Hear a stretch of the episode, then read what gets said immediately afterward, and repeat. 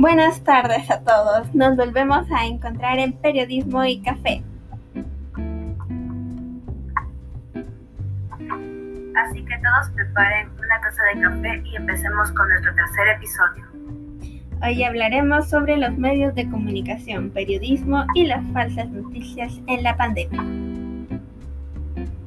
Debido al avance y desarrollo y confiabilidad de la tecnología de información y comunicación, las TIC, sobre todo al forzado cambio de estilo de vida que tuvimos que llevar por, eh, para evitar los contagios del COVID-19, los medios de comunicación digitales tuvieron que adaptarse y reinventarse desde las calles y desde la virtualidad para poder informar a todos los individuos en el mundo.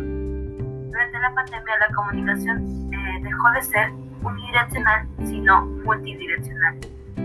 Incluso los medios de transmisores de noticias tuvieron que acondicionarse a plataformas virtuales como páginas web o redes sociales para lograr emitir noticias.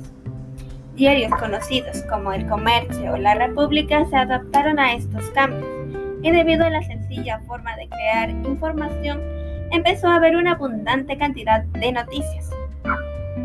La confianza en el contenido de las redes sociales como su fuente de noticias en América Latina demostró que en el Perú la población presentó el mayor porcentaje de incapacidad para reconocer noticias falsas, un porcentaje de 79,0%, y que el segundo con mayor confianza en el contenido de eh, redes sociales tiene un porcentaje de 46,0% si bien entre la información de Internet y redes sociales hay contenidos necesarios y con severidad de la ética periodística, pero se enfrenta a los usuarios que hacen circular en mayor medida sin que, necesite, sin que necesariamente sea verídico.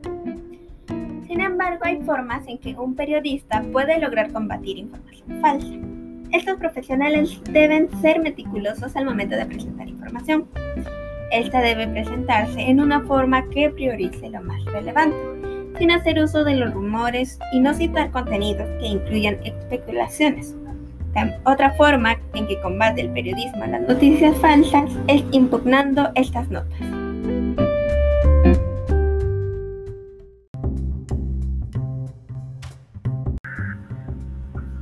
Por esta razón es esencial resaltar la ética en el periodismo porque la enseñanza del periodismo es poner en valor los principios deontológicos básicos y enfatizar la necesidad de avanzar en una política de rendición de cuentas ante la opinión pública. Y bueno, eso ha sido todo para nuestro tercer episodio. Esperen el siguiente dentro de poco. Nos despedimos de Marisaria sin hacer Ríos. Fue un placer estar con ustedes y nos vemos en el siguiente capítulo.